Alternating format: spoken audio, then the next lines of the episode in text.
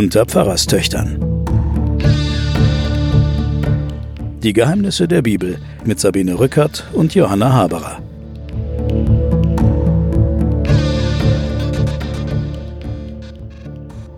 Hallo und willkommen zurück bei den Pfarrerstöchtern und den Geheimnissen der Bibel.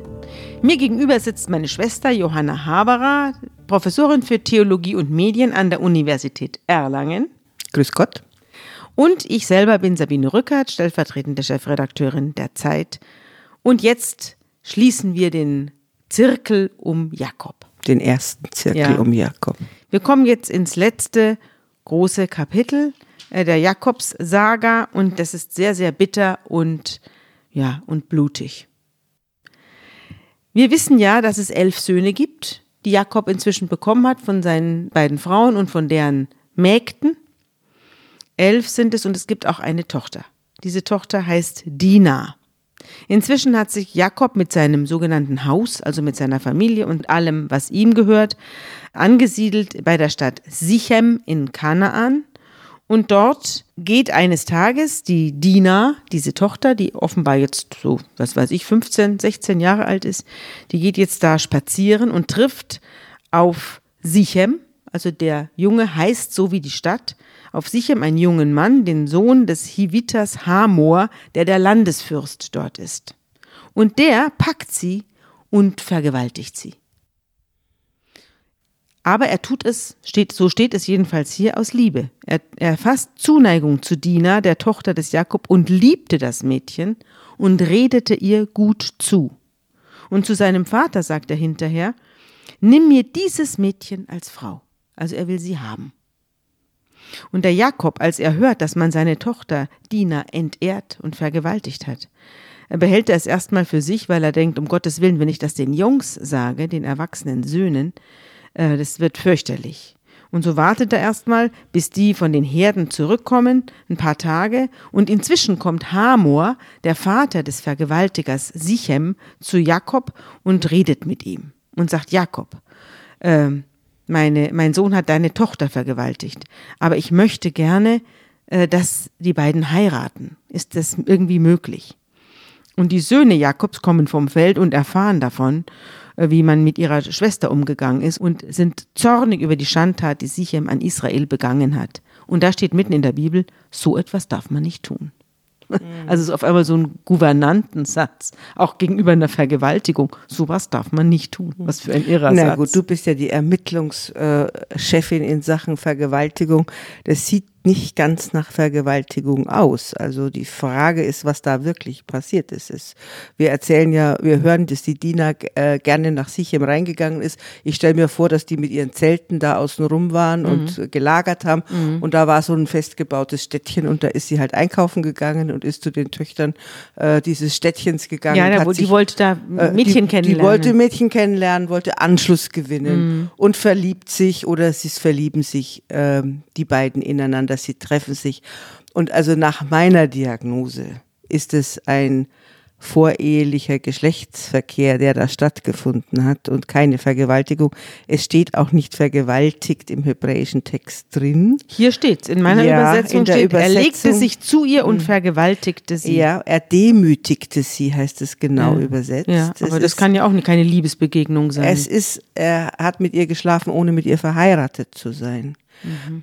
Also äh, ob da eine Gewalttat, lassen wir es mal offen, mhm. aber es sieht doch äh, sehr stark nach einvernehmlichem Geschlechtsverkehr vor der Ehe aus. So sieht's eher aus. Äh, trotzdem würde natürlich äh, in den bis heute noch existierenden entsprechenden Kulturen die Brüder stocksauer werden. Das ändert nichts. Der genaue Sachverhalt ändert nichts. Es spricht auch gegen eine Vergewaltigung, dass der Jakob da total drüber schweigt mhm. und nicht sofort selber was macht. Mhm. Also wenn wir das mal ermitteln, was da genau ja. passiert ist, ja.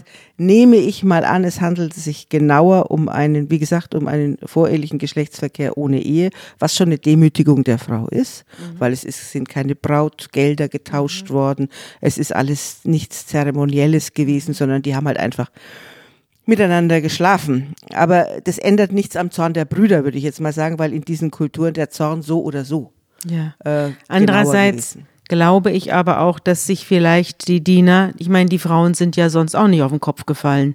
Äh, warum erzählt sie es dann ihrem Vater Jakob so? Also ich kann mir vorstellen, Jakob, das werden wir jetzt auch gleich noch hören, ist ungewöhnlich milde in dieser ganzen Sache. Und die, der Zorn geht allein von den Brüdern aus, also gar nicht vom Vater, das stimmt. Und von ihr selber hört man gar nichts. Ja. Aber man hört eben auch nicht, dass sie Sichem haben will. Das hört man auch nicht. Sie könnte ja sagen, machen wir schnell mal eine Hochzeit hier. Ja, vielleicht äh, ist sie auch zum Schweigen gebracht worden an dieser Stelle, weil vielleicht war die Politik im Hintergrund wichtiger. Tatsache ist auf jeden Fall, Jakob ist ungewöhnlich milde und er ist total schweigsam und ganz gegen seine Gewohnheit lässt er seine Jungs hier machen. Ja. Und vielleicht ist auch deswegen dieser Satz, sowas darf man nicht tun. Es ist ja einer Vergewaltigung völlig unangemessen. Ja. Ja. Also, Hamor jedenfalls redet jetzt auch mit den Söhnen Brüdern, ja. Ja, des Jakob und sagt, mein Sohn Sichem hat zu eurer Tochter Zuneigung gefasst. Gebt sie ihm doch bitte zur Frau. Gebt uns eure Töchter und nehmt von unseren Töchtern. Also lasst uns vermischen. Er will sich mit diesem Haus Jakob vermischen. Ihr könnt euch hier ansiedeln bei uns. Das Land steht euch offen. Bleibt da, geht euren Geschäften nach, macht euch im Land ansässig. Und Sichem sagt zum Vater der Diener, also zum Jakob, und zu den Brüdern, finde ich euer Wohlwollen, dann will ich euch geben, was ihr von mir verlangt. Legt mir ruhig ein sehr hohes Heiratsgeld auf und eine sehr hohe Brautgabe. Ich will geben, was ich habe, nur gebt mir das Mädchen zur Frau. Also er will sie unbedingt haben. Und auch an anderer Stelle steht wieder, dass er sie liebt. Es steht jetzt zweimal in diesem Text, dass er sie liebt. Und die Söhne des Jakob geben Sichem und seinem Vater Hamor die hinterhältige Antwort, dass er ja die Schwester entehrt hätte und dass sie sich nur darauf einlassen können, dass die Schwester äh, ihn heiratet, wenn sie sich beschneiden lassen. Weil einen Unbeschnittenen äh, kann die Diener nicht heiraten. Und äh, unter diesen Bedingungen, wenn nicht nur Sichem sich beschneiden lässt und sein Vater, sondern alle Männer der Stadt, dann würden sie mit sich reden lassen und dann würde die Diener den Sichem heiraten. Und der junge Mann verlor keine Zeit, die Angelegenheit zu regeln, denn er hatte die Tochter Jakobs lieb und er war der einflussreichste von allen im Hause seines Vaters. Und Hamor und sein Sohn Sichem äh, gingen an das Tor der Stadt und sprachen zu ihren Mitbürgern, die Leute sind uns friedlich gesinnt, sie können sich in unserem Land ansiedeln. Also sie machen jetzt Stimmung für die Familie des Jakob, also für das Haus Israel. Und sie haben nur eine einzige Bedingung, sie gehen auf unseren Vorschlag ein, sie wollen aber nur, dass alle Männer sich beschneiden lassen. Und wenn sie beschnitten sind, dann können die beiden heiraten. Und ihre Herden und ihr Besitz und ihr Vieh, das gehört uns dann alles zusammen.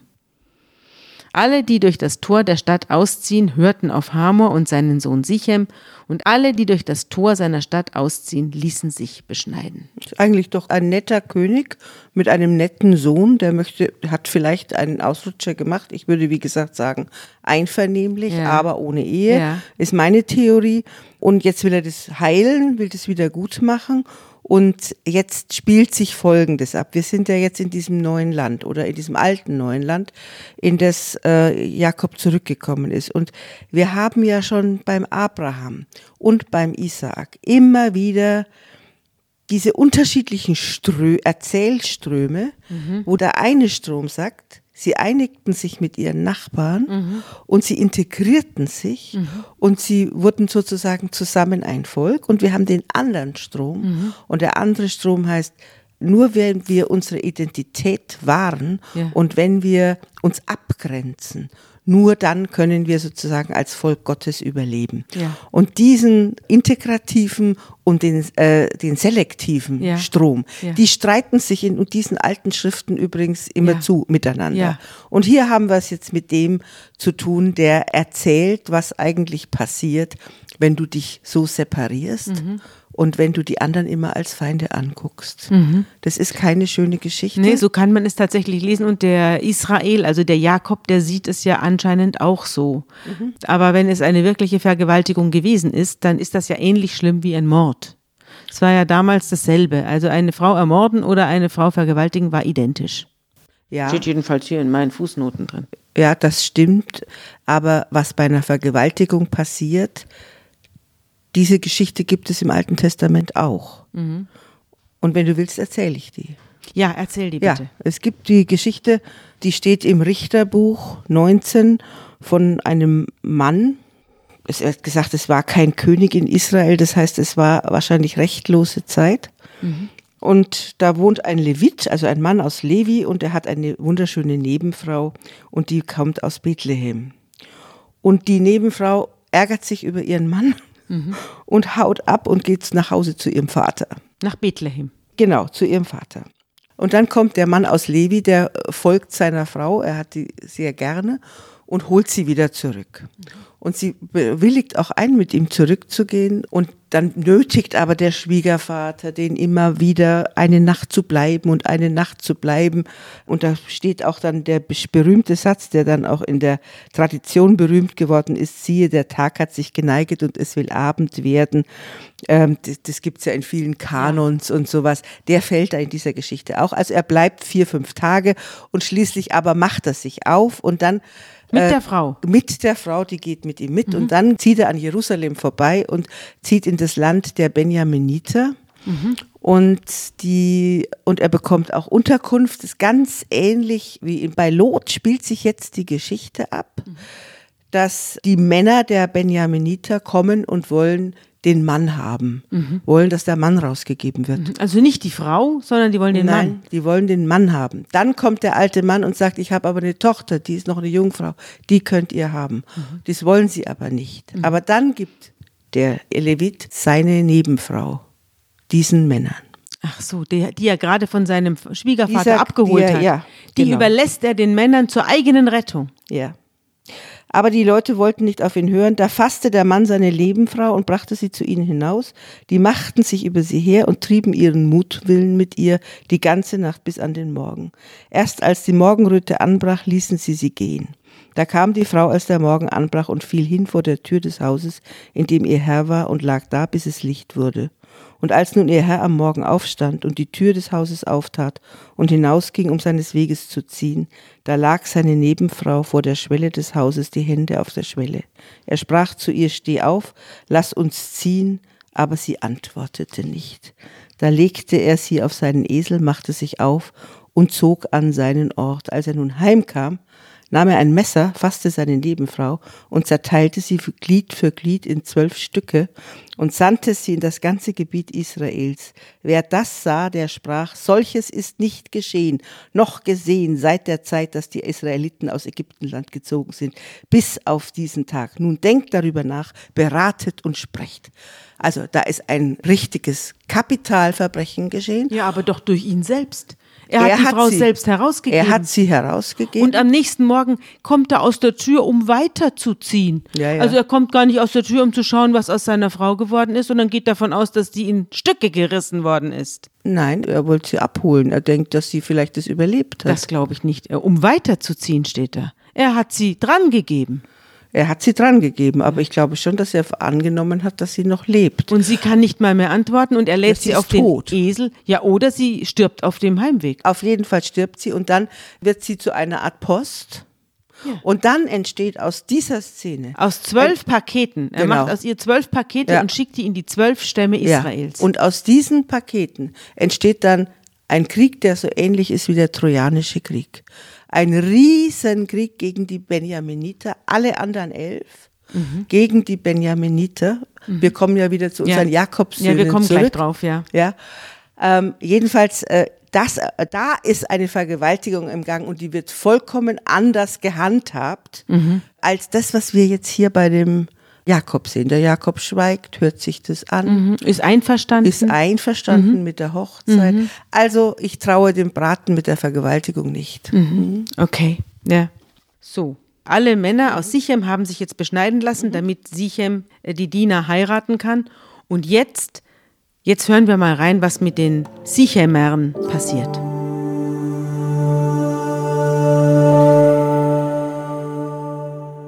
Aber am dritten Tage, als sie Schmerzen hatten, nahmen die beiden Söhne Jakobs, Simeon und Levi, die Brüder der Diener, ein jeder sein Schwert und überfielen die friedliche Stadt. Und erschlugen alles, was männlich war. Und erschlugen auch Hamor und seinen Sohn Sichem mit der Schärfe des Schwertes. und nahmen ihre Schwester Dina aus dem Hause Sichems und gingen davon. Da kamen die Söhne Jakobs über die Erschlagenen und plünderten die Stadt, weil man ihre Schwester geschändet hatte, und nahmen ihre Schafe, Rinder, Esel und was in der Stadt und auf dem Felde war, und alle ihre Habe. Alle Kinder und Frauen führten sie gefangen hinweg und plünderten alles, was in den Häusern war. Ja, das war ja eine blutige Rache. Und offenbar war die Diener schon im Hause Sichem untergekommen, denn sie nahmen ja die Diener auch noch mit. Die war offenbar nicht bei Jakob, sondern bei Sichems bereits Geblieben, zu Hause. Ja. Hm. Was hältst du jetzt davon? Also erstmal ist es eine unglaubwürdige Geschichte, weil nicht zwei Brüder eine ganze Stadt niedermachen können. Ja, also wenn dann müssen es schon alle gewesen sein. Und wir, ich bin mir nicht ganz sicher, auf welcher Seite jetzt die Geschichte steht. Ja, sind das wir weiß ja, man nicht, ja. Sind wir ja hin und her gerissen. So richtig gut findet die Geschichte das auch nicht. Nein, nein. Und ich glaube, der Jakob findet es auch nicht gut. Er sagt, Aha. ihr stürzt mich ins Unglück. Ja. Ihr habt mich in Verruf gebracht im ganzen Land. Also er, es ist auf jeden Fall geht's, wie schon mal gesagt, es geht um Anpassung, Integration oder Abgrenzung und es geht schon auch ein bisschen darum, wie man die verschiedenen Brüder jetzt einschätzen soll. Ja, wer ist denn eigentlich da der Anführer? Ist es äh, so Söhne Leas oder sind es die Mägdesöhne? Ja. Also auch die Frage, wie urteilt eigentlich der Text Ja. über den Charakter der verschiedenen Söhne? Und die zwei, ich glaube, die will er jetzt nicht als, äh, als Vorbilder vorstellen. Ah ja. Na, jedenfalls kommt jetzt die Familie des Jakob in eine unglaublich blöde Situation, weil jetzt alle sich zusammentun gegen das Haus Jakob. Und das fürchtet Jakob auch. Er war nämlich einverstanden mit dieser Hochzeit. Von Dina hört man nichts. Was sie davon hält, wird verschwiegen. Naja, wir müssen auch sagen, es wurde auch nicht, doch, es wurde die Rebekka gefragt, bevor sie den Isaak geheiratet hat. Aber auch die Rahel wurde nicht gefragt und die Lea. Aber die Rahel, gefragt. die, das war ja die Liebesgeschichte. ja, da, aber, ja, da heißt es aber auch nur, von dass, ihm. ja, er wurde vom, vom Also Blitz insofern getroffen. können wir jetzt mal mit Dinas Mhm. Einverständnis rechnen. Die wird aber jetzt da rausgeholt, alles andere wird blutig niedergemetzelt und der Macht Jakobsstamm sich jetzt Sorgen. macht Der sich Jakob Sorgen. macht sich selber Sorgen. Dann jetzt ist es vorbei mit mir und meinem Haus, sagt er. Die Söhne aber sagten, durfte er unsere Schwester behandeln wie eine Dirne. Diese Frage der Vergewaltigung und der anschließenden Heirat, die ist ja jetzt nicht ganz neu.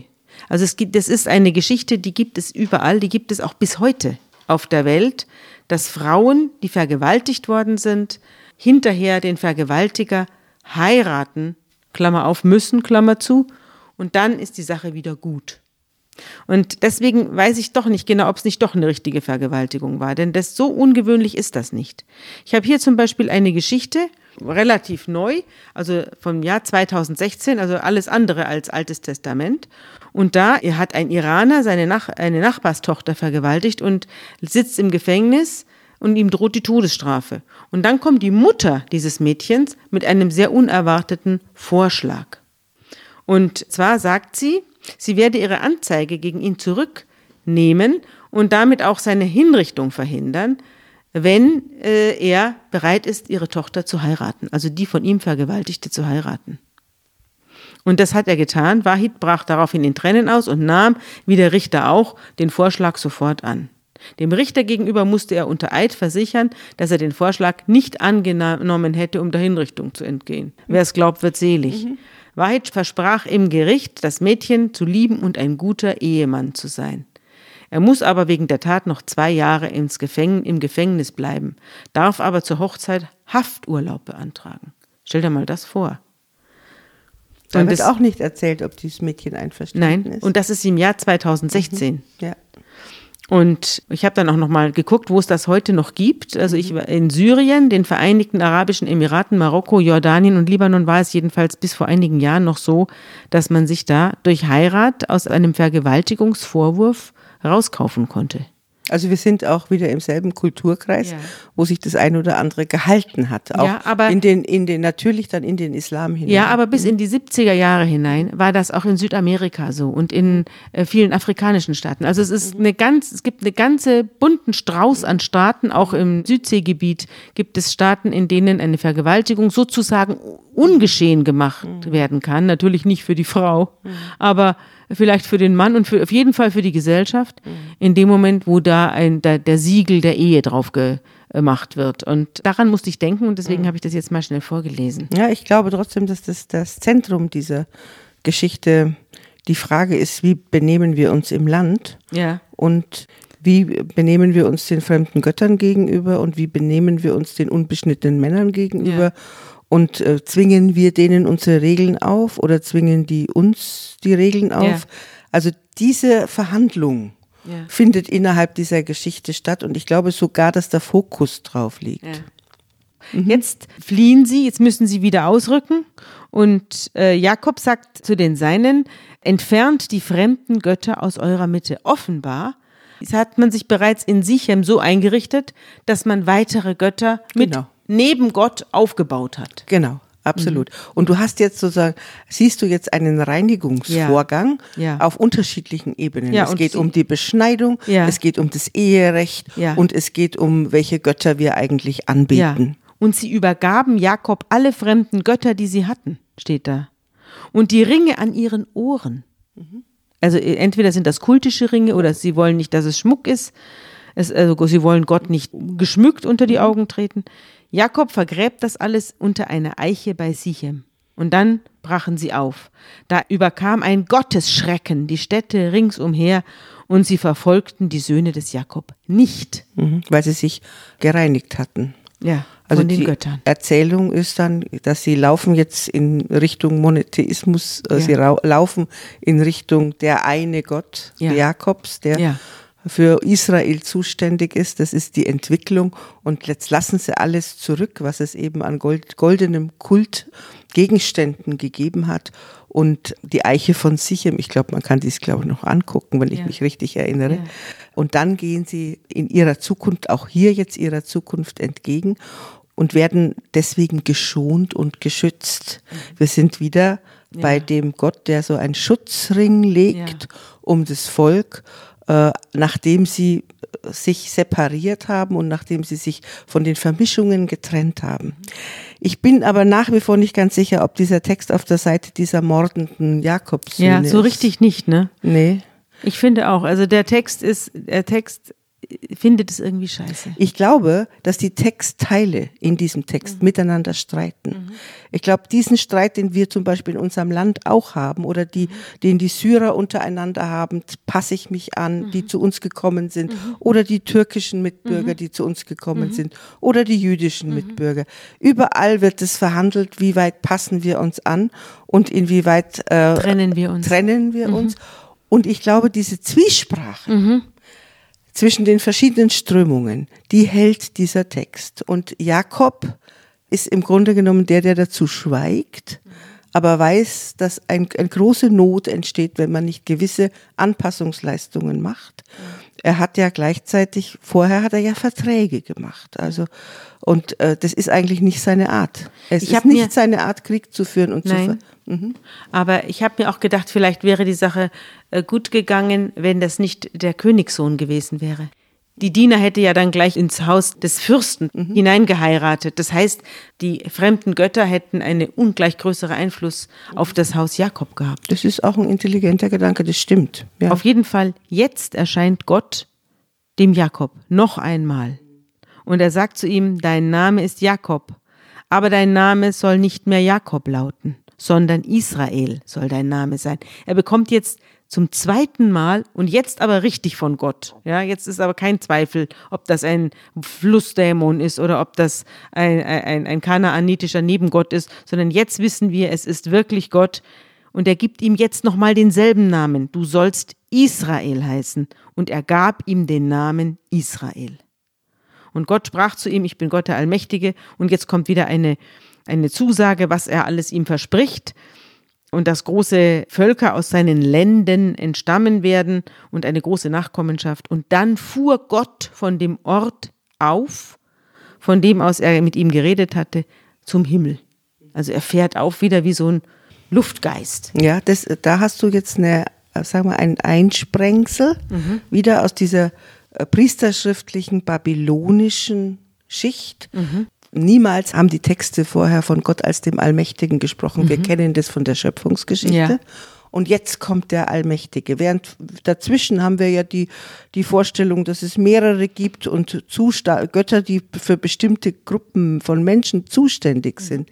Hier kommt jetzt wieder die Redaktion der Priester, mhm. die sagt, es ist der Allmächtige und diese, diese Gotteserscheinungen, diese Theophanie, die dann ganz groß gemacht wird, weil, wie gesagt, infolge dieser Reinigung, die der Jakob äh, veranlasst hat, es gibt jetzt keine anderen Götterbilder mehr, sondern nur den unsichtbaren Gott, der aber dort einen Altar hat. Mhm. Ja, er kriegt einen neuen Altar und der heißt wieder Bethel, genau. wird Öl drauf gegossen. Das ist und der Haus Gottes halt. Ja. Mhm. Und sie brachen von Bethel auf, jetzt sind sie aber wieder ruhelos. Ne? Das mhm. siehst du, sie müssen jetzt mhm. wieder herumziehen. Sie brachen von Bethel auf, nur ein kleines Stück Weges, noch bis Ephrata. Mhm. Und dann wird es für Rahel ganz schwer. Sie gebiert einen weiteren Sohn, den sie sich so sehr gewünscht hat. Und es wird eine schwere Geburt.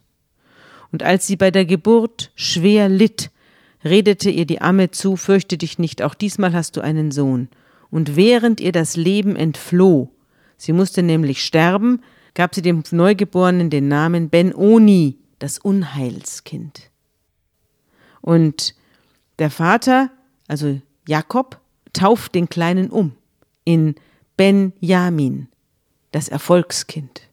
Benjamin, das ist der zwölfte Sohn und jetzt sind die zwölf Stämme Israels vollständig. Also Rahel verliert ihr Leben in dem Moment, wo die Prophezeiung sich vollendet hat. Das sind jetzt die zwölf Stämme sind jetzt voll und jetzt stirbt sie. Aber mit diesem ambivalenten kleinen Sohn. Ja, mit dem ambivalenten, der, der verflucht ist und gesegnet gleichzeitig. Mhm. Gleichzeitig, ja. Wahnsinnig. Die Geschichte. kommen ja dann wieder vor in dieser Vergewaltigungsgeschichte. Ja, die Benjaminiten, das, ja. das sind ja die, genau. von denen du gerade erzählt hast aus genau. dem Buch Richter, mhm. die die Nebenfrau des mhm. Levi vergewaltigen. Genau. Das sind diese Nachkommen, mhm. dieses Benjamin. Jetzt wollte ich noch mal einmal eine Geschichte vorlesen, die nicht bei der Zeit gestanden hat, aber in der Zeitung Nido. Und zwar von einem Autor, der inzwischen bei uns ist. Der heißt Wolfgang Bauer und ist unser Kriegsreporter. Der fährt immer nach Afghanistan und an die gefährlichsten Orte der Libyen und so weiter, an die gefährlichsten Orte der Welt. Und damals ist er nach Afrika gefahren und zwar nach Sierra Leone und hat dort, weil in Sierra Leone die meisten Frauen an der Geburt sterben, hat er über das Kinderkriegen in Sierra Leone geschrieben. Und das war, ist ein schrecklicher Text, ein schrecklicher Text, das Sterben der Mütter. Und da wollte ich jetzt mal was draus vorlesen, damit man sich hier bei uns, wo man eine Periduralanästhesie bekommt, wo der Notarzt kommt bei 112 und wo man einen Kaiserschnitt bekommt, wenn man in Not ist, dass wir mal erfahren, wie man in Sierra Leone im Jahre 2010, da stammt der Text her, Kinder bekommen hat und wahrscheinlich auch heute noch bekommt. Ihre Fingernägel kratzen über die Wand, die speckig und schwarz ist von den Händen unzähliger Frauen. Sie krallen sich in den Putz, brechen kleine Körnchen aus ihm und ziehen von oben nach unten eine helle Bahn. Haltlos fällt der Arm herab auf den gekrümmten Körper. Die 20-jährige Fatmata Kamal windet sich auf einem Bettgestell, ausgezehrt mit zitternden Beinen, in der 41. Woche schwanger. Sie dreht den Kopf steil in den Nacken und würgt die Kiefer auseinander. Gott, komm näher, keucht sie. Lieber, lieber, lieber Gott. Die Wehen haben vor zwei Tagen begonnen, sie blutet seit zwei Wochen und schon längst hätte Fatmata das Baby bekommen sollen. Der Boden unter ihrem Bett ist bedeckt von Urin, erbrochenem und blutiger Watte. Pressen, rufen die alten Frauen, ihre Geburtshelferinnen, die jetzt immer nervöser auf die Schwangere schauen. Drei von ihnen haben sich in dieser dunklen Kammer versammelt, dem Ort, an dem sich das Leben und der Tod berühren. Pressen, rufen sie. Das Kreischen Fatmatas dringt durch die Fenster auf den Dorfplatz hinaus und mischt sich mit dem fröhlichen Kindergeschrei. Es ist Anfang März, ein Montag, kurz nach 14 Uhr. Und jetzt erzählt er die Geschichte dieser Fatmata Kamal, die unter entsetzlichen Umständen jetzt noch ins Krankenhaus gebracht wird. Also erst wird sie zu einer Hebamme gebracht, die mit ihr nichts anzufangen weiß, weil sie keinerlei Ausbildung hat. Und, und er selber, der Reporter, bestellt dann einen Wagen. Er mietet einen Wagen und fährt diese hochschwangere Frau ins Krankenhaus, wo ein vollkommen desinteressierter Geburtshelfer rumsteht, weil ununterbrochen solche Frauen da eingeliefert werden, interessiert sich niemand mehr für deren Schicksal. Und das beschreibt er, diese völlige Agonie dieses Volkes gegenüber dem Leid der Frauen. Und ganz am Schluss bekommt er dann, nachdem auch der, unser Reporter ihn dann noch bestochen hat, bekommt sie dann ein Medikament, das wehensteigernd ist und schmerzlindernd und dann bekommt sie unter Biegen und Brechen auf, den, auf dem letzten Drücker noch dieses Kind, bevor sie selber stirbt. Also ganz entsetzliche Schilderung. Und da schreibt er in diesem Text, Sie erzeugt keine Schlagzeilen, aber Millionen von Witwen und Halbwaisen. Nach Angaben der Weltgesundheitsorganisation sterben 536.000 Schwangere jedes Jahr, mehr als die Hälfte davon in Afrika. Während 2008 in Deutschland bei 682.514 Entbindungen 36 Mütter ums Leben kamen, registrieren Hilfsorganisationen die weltweit höchste Müttersterblichkeit im westafrikanischen Sierra Leone. Eine von acht Frauen überlebt dort die Geburt nicht. Sie gehen an Infektionen zugrunde, sie verbluten, weil die Nachgeburt in ihnen vergessen wurde, sie sterben an und mit ihrem Baby, weil sie keinen Kaiserschnitt bekommen, weil ihre inneren Organe versagen, weil unwissende Geburtshelferinnen mit den falschen Medikamenten zur falschen Zeit die Wehen einleiten oder der Weg zum nächsten Krankenhaus einfach zu weit ist. Hier in Sierra Leone gibt es nichts, was für eine Frau lebensbedrohlicher ist, als ein Kind in sich zu tragen. Diese Stelle wollte ich jetzt mal loswerden. Beim Tode der Rahel, äh, denn es war eine schwere Geburt, so steht es in der Bibel. Also es sind fünf Worte, die das beschreiben, was ich eben gerade vorgelesen habe. Das ja. steckt da dahinter. Ja. Ich glaube, dem ist nichts hinzuzufügen. Es ist zu diesen Zeiten, ich meine, wir haben es ja im, äh, im, im ersten Buch Mose ganz am Anfang gelesen, wo der Fluch der Menschheit zunächst mal so formuliert wird, dass der Mann im Schweiße seines Angesichts arbeiten muss und die Frau äh, die unter Schmerzen Kinder bekommen muss. Das ist die Realität dieser Kulturen und dieser Zeiten, die, wie du jetzt gerade vorgelesen hast, bis heute andauern. Mhm. Und ich glaube, dass der Druck auf die Frauen Kinder zu kriegen, der soziale Druck, mhm. der muss so groß sein, weil keine Frau freiwillig sonst Kinder kriegen mhm. würde. Ja, da hast du recht. Jetzt will ich aber, nachdem wir am Ende dieser Geschichte angekommen sind und alle zwölf Kinder da sind, jetzt nun auch endlich Benjamin, will ich mal alle zwölf Söhne verlesen. Ja, aber zwölf Stämme mhm. Israels. Ich will nur noch sagen, dass der Jakob wieder schlau ist, weil er aus diesem Unglückssohn mhm. ein Glückskind macht. Ben Oni ja. wird zu Benjamin. Ja, also auch hier weiß er, wenn er den Namen, dass der Name schon mal hilft. Der hilft schon, so wie ihm der Name Israel geholfen hat, so ist, ist der Name Unheilskind kannst du auf keinen Fall heißen, mein Kleiner, weil das bringt Unheil über uns alle und er, er verändert den Namen. Auch hier zeigt er sich wieder total geschickt. Mhm und klug mhm. und voraussehend, mhm. weil er hätte ja eigentlich hat den größten Verlust seines Lebens er, erlebt. Er hätte ja auch äh, umgekehrt agieren können das hat kind seine, auch verfluchen. Ja, er hat seine geliebte Frau verloren mhm. und nennt trotzdem den Kleinen um seiner selbst willen und um der Zukunft willen Glückskind. Ja, Erfolgskind. Mhm. Jetzt lese ich mal die, äh, die zwölf Söhne vor, aber in Durcheinander. Ja, so wie sie in der Bibel aufgezählt werden, da werden sie auch durcheinander aufgezählt. Ruben, Simeon, Levi, Judah, Issachar, Sebulon, Josef, Benjamin, Dan, Naphtali, Gad und Ascher. Das sind die zwölf. Und das sind die zwölf Stämme Israels.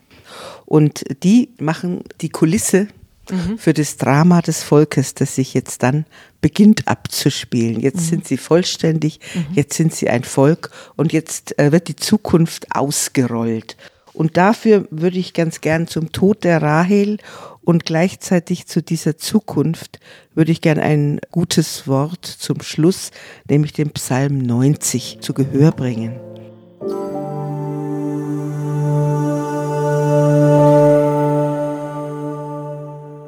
Herr, du bist unsere Zuflucht für und für. Ehe denn die Berge wurden und die Erde und die Welt geschaffen wurden, bist du, Gott, von Ewigkeit zu Ewigkeit. Der du die Menschen lässest sterben und sprichst, Kommt wieder, Menschenkinder.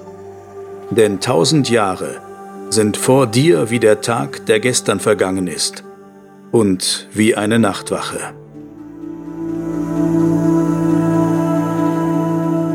In diesem Sinne möchte ich mich jetzt von dir verabschieden und in 14 Tagen geht es dann weiter mit Josef und seinen Brüdern. Ja, genau. Jetzt kommen wir zu dieser strahlenden Gestalt des Josef des Zweitjüngsten. Genau, wir sind jetzt bei der dritten Staffel. Mhm. Tschüss. Tschüss.